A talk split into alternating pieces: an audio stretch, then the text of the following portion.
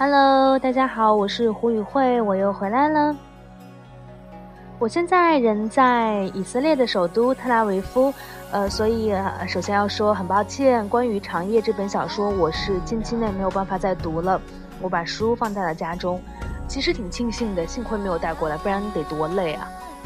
因为我现在每天要学小语种，所以很辛苦啊，并不想再读什么东西。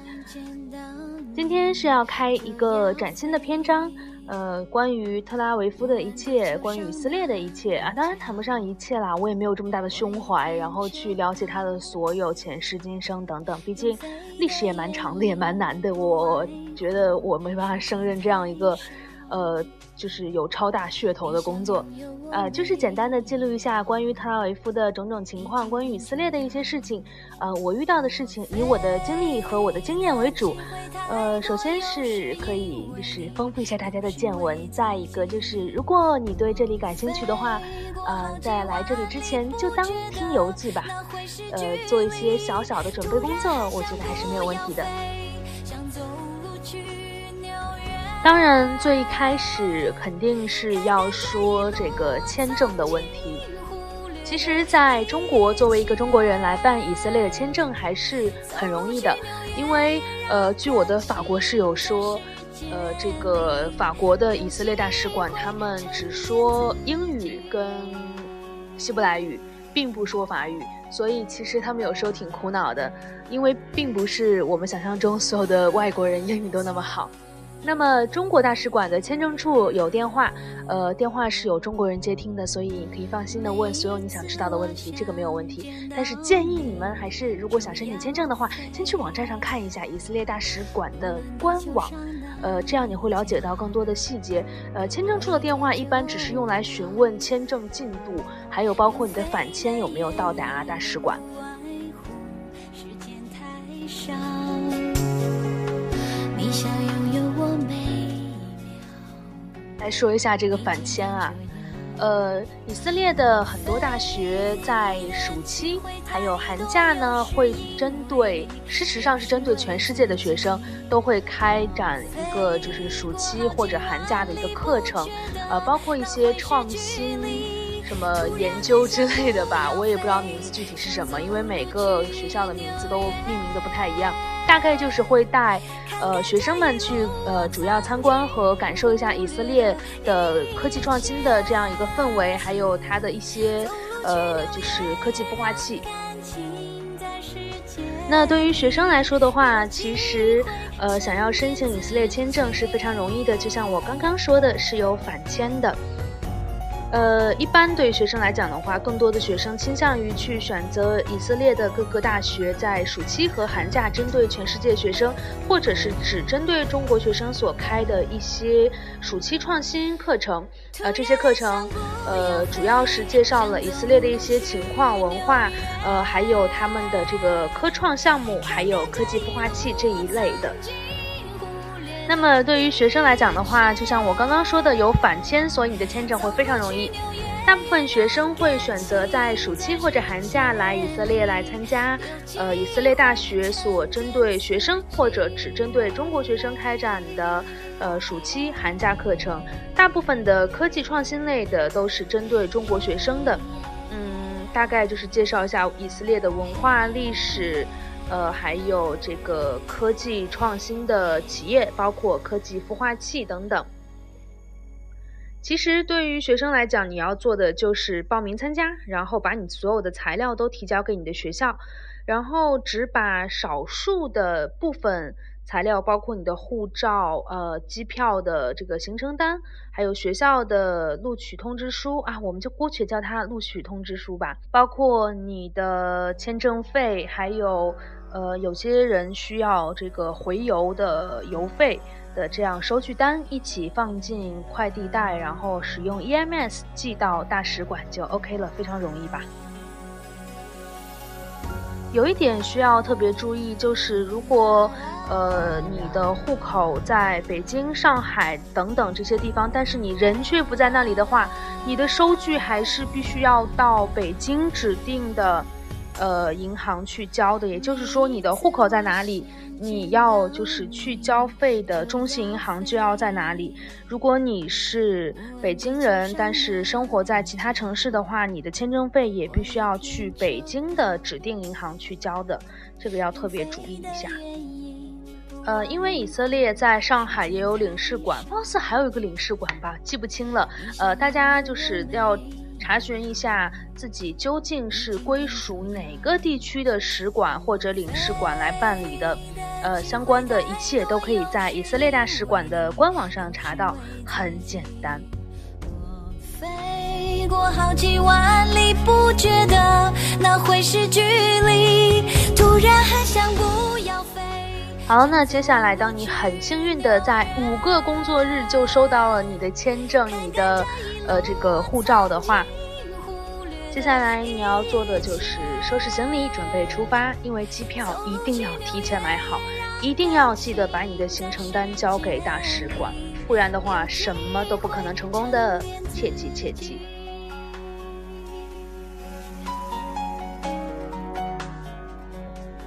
在机票这部分的话呢，因为我们一般都是要提前一个月就要进行购买的，呃，通常来讲去程我们都是选择直飞。呃，机票价格大概在五千元左右，但是因为我们只有三个航空公司有直飞，呃，分别是以色列航空、国航以及海航，所以就是它不是每天都有航班的，你一定要仔细的查看好所有的时间。嗯，以航的票价最贵，通常最便宜也是六千、七千、八千的样子。呃，海航因为是新开通的，所以票价会稍微好一点，大概五千上下的样子。海航、国航通常都是跟以航持平的价格，也不会便宜到哪里去，座位还难订的要死。回程的话呢，建议大家还是不要选择直飞，因为过来这边直飞是为了保证你的生活质量，还有你的这个时差的问题。回去的话就不要担心这些，回家就睡觉就好。呃，回程的话，建议大家直接购买俄航，会很便宜，大概只要三千左右。不过俄航的最大问题是转机时间超级无敌长，所以可能要在机场等一等。不过这个莫斯科机场是有这个酒店可以住宿的，大概收的是卢布，呃，七小时可能六百人民币，我真的记不清了。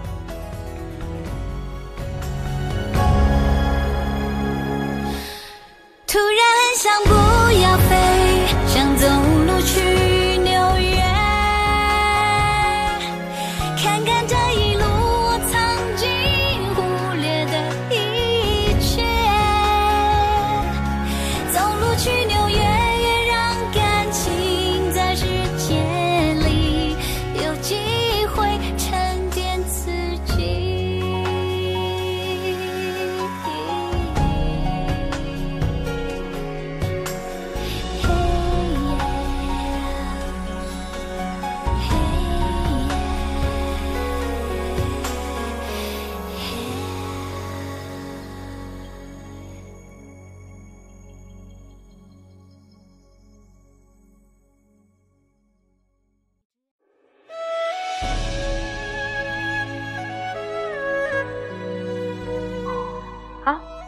继续说这个以色列的问题，呃，刚刚那首歌是走路去纽约，纽约就纽约吧，你总不能真的希望我放一首什么走路来以色列之类的歌吧，对吗？现在这首歌是李宇春的《梨花香》啊，刚刚那首是陶晶莹的。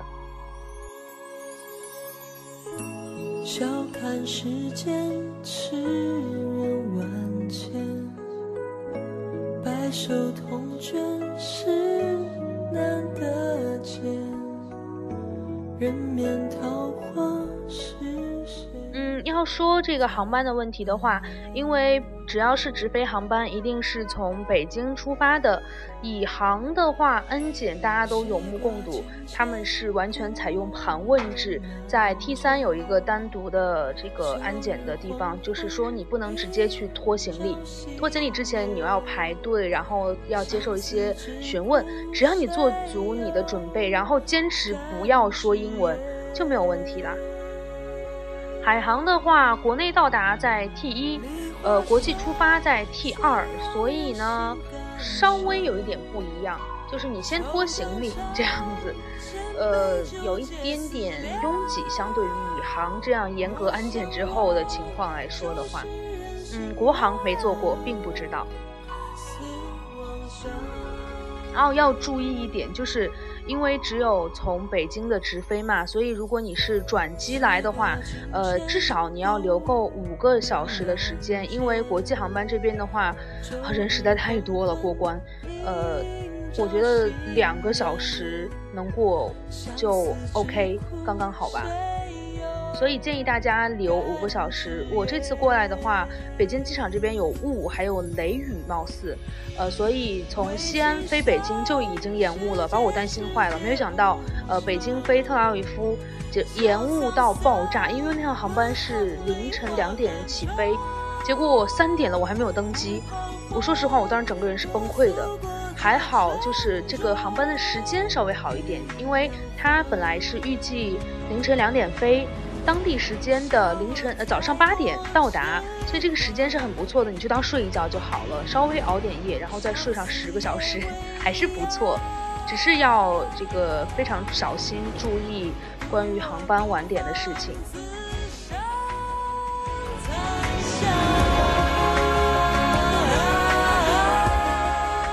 如果是乘坐以航的话呢，建议大家要把你的录取通知书、邀请信等等，你所有的东西都打印下来。如果你是在校学生的话，带上你的学生证会比较好，因为他会要落实你确实是学校学生这一点。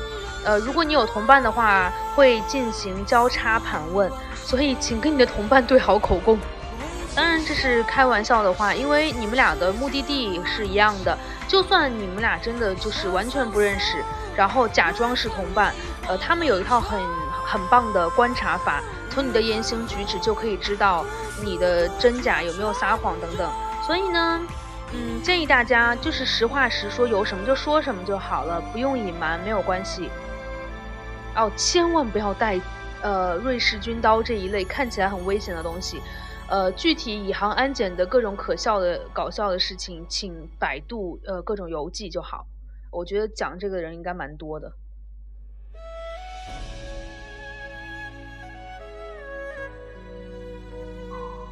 好了，就是这就是出行前的一些准备吧。哦，行李的问题，行李这边的话，该带什么就带什么。呃，唯一的问题是，请千万不要以为以色列冬天很热，以色列冬天也只有沙漠那边热。呃，其实，嗯，就是在他们的城市里还是挺冷的。像我之前住那个旅馆的话，他们的。就是房间的衣柜里还有放一个那种移动的我们的电暖器，以防冬天太冷。冬天这边的话，你真的需要一件大衣，至少一件大衣，呃，尽量多带上两三件大衣，然后再带几件毛衣，真的很管用，因为冬天。呃，一旦冷起来，就是那种渗骨的冷，特别是一二月份，所以强烈建议大家不要以为这里真的很热，虽然夏天确实有点热。这边夏天其实正常温度大概在二十九度左右，但是太阳实在是太过强烈了，那个阳光让人想死的心都有。呃，一般出趟门还是跟国内一样浑身湿透，这样挺热的。嗯，建议大家防晒带足。然后衣服千万不要带太厚，当然，如果你觉得你超耐热也 OK 啊，只要带你国内夏天穿的衣服完全没问题。呃，不要在这边买衣服，呃，真的又贵又差。可能这个我们的这个质量标准不一样，我真的觉得又贵又差。时过境迁，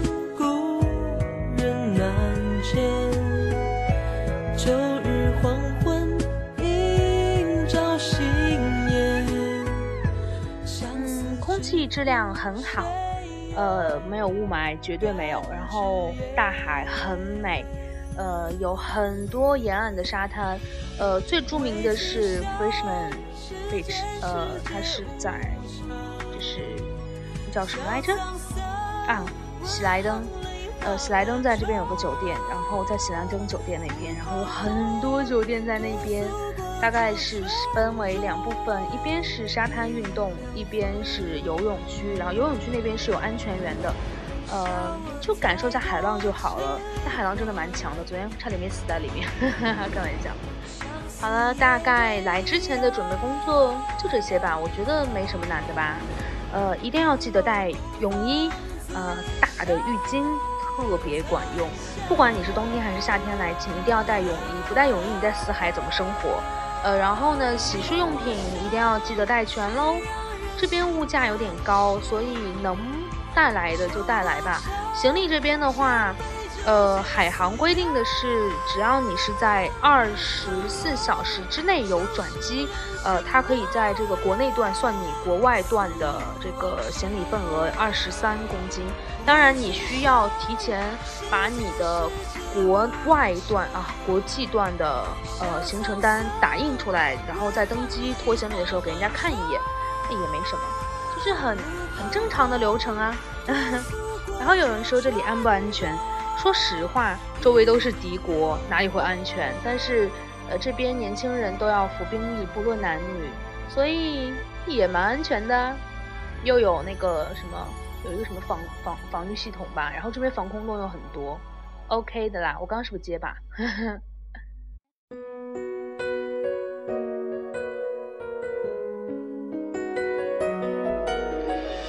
啊，感觉说了好多话，我的法国室友一脸懵逼。现在，但他还好，他好像在看 CSI 吧，法语的，因为他今天早上就在看。嗯，以色列冰激凌超好吃，这是一些花边新闻了。然后这边用的钱币是谢克啊，对，忘了兑钱的问题。他的钱是跟美元纸对的，所以，呃，你需要是提前换好美元，然后来这边之后再换呃谢克。呃，谢克的话在机场换不是非常划算，但你可以在机场先换个一百美元。我这次换一百美元大概能换到三百五十加的谢克，我并不记得是三百五十多少了，因为它的硬币份额也很大，它没有。十块的纸币，它的十块是一个硬币，呃，比较厚重。然后它的五块也是硬币，一块看起来非常的不值钱，就跟我们的一毛一样。但是，呃，它是一块钱一谢克，很值钱的。呃，剩下反倒是一个大一点的那种铜色的一，那个真的不值钱。啊，它还有二分之一元，就是我们的五毛。呃，所以就是唯一要注意区分的，就是说它的十块、五块、两块，还有一块的硬币，呃，千万不要把那个一块的硬币当成一毛给用了啊，那很傻。所以这边硬币蛮值钱的，只要注意区分就好了。呃，店员的话会很喜欢找给你硬币的零钱，毕竟他们真的没有十块纸币、五块纸币找给你啊。所以通常你去买东西，如果你真的付整钱的话，你会得到一把的硬币。所以建议各位就是在买东西的时候，呃，就是摊开你手里所有的硬币，然后是尽量用你的硬币去付款。如果你真的不认得他们，就把这些伸给那个店员，让店员自己去辨认就好了。他们认这个很快的嘛。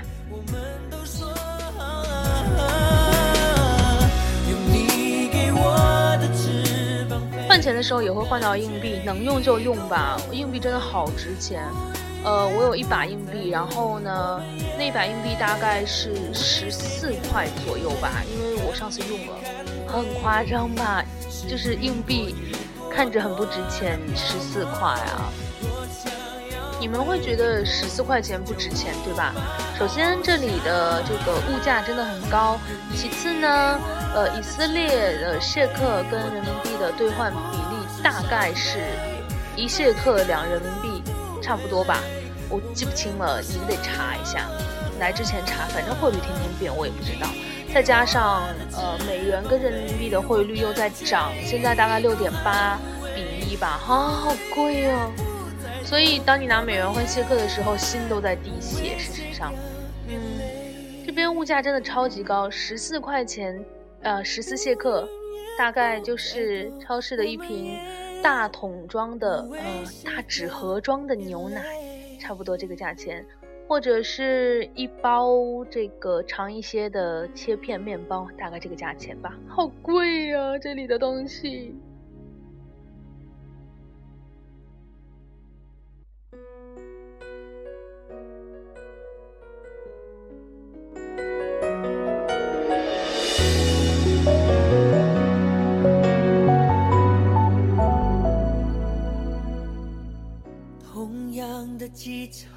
今天说了好多中文哦，然后知道天天说英语，感觉好心累哦。然后希伯来语又好难学啊，下面全是抱怨。老师也是上课不肯说一句英语，只说希伯来语，谁听得懂啊？大家都在猜。然后他想教我们 milk 这个单词，就希伯来语怎么说，他竟然什么都不说，只是拿起一杯咖啡，然后呢说着那个牛奶的希伯来语，然后呢不停的做往里倒的动作。天知道谁要在咖啡里加牛奶啊？啊，对，这个比较好猜。可是你要知道，当他试图，呃，给我们讲盐这个单词的时候，他是问我们要往沙拉里加什么。那大家猜什么的都有，还有蜂蜜呢。谁能猜得到是盐啊？是给沙拉里加盐啊？首先，再一个，大家吃法都不一样。我给里面加醋又能怎样呢？对吧？而且沙拉当然是要沙拉酱啊，不然为什么沙拉酱要叫沙拉酱呢？真是奇怪，全是抱怨。现在。嗯洗衣服还蛮不错的，呃，因为我没有住酒店，现在我在学校这边住，呃，有洗衣房，呃，洗 一锅衣服，一锅衣服大概十千克，然后烘干机大概五到八节课吧，我不记得了。呃，学校提供健身房还不错，可是我还没有去，因为据我的法国舍友说，男生好多臭烘烘的，谁要去啊？其实设备很新，他说，然后我还看到旁边有一个要付费的健身房。呃，它是按月、按周、按次付都可以，然后，呃，有游泳池，很 不错吧？可是这边都是海啊，坐公车就到海边，是要去游泳池啊？啊，虽然在海里真的不能游泳，你可以学一些冲浪等等的呃海上运动，还不错。或者就像小朋友一样，干脆把自己埋在沙子里就好了。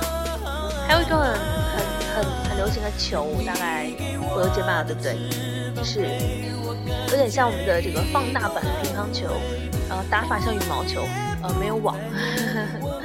啊，里约奥运会反正也开始了，我也不知道要不要看，有时差啊。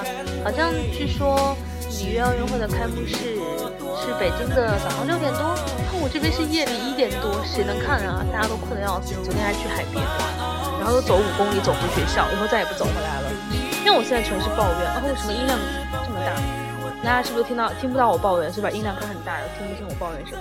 啊，就这样吧。然后具体的在以色列机场出机场之后的一切，呃，包括电话卡换钱，呃，他们的这个 train 我也不知道那什么，大概轻轨、火车、地铁这一类东西吧，还有他们的这个出租车。等等等等等等，包括从酒店要怎么去机场、这些大巴等等的这些信息，下一次再说。以色列游记啊呸，以色列注意啊呸啊，以色列旅游注意事项啊第一篇，呵，就这样喽，拜拜。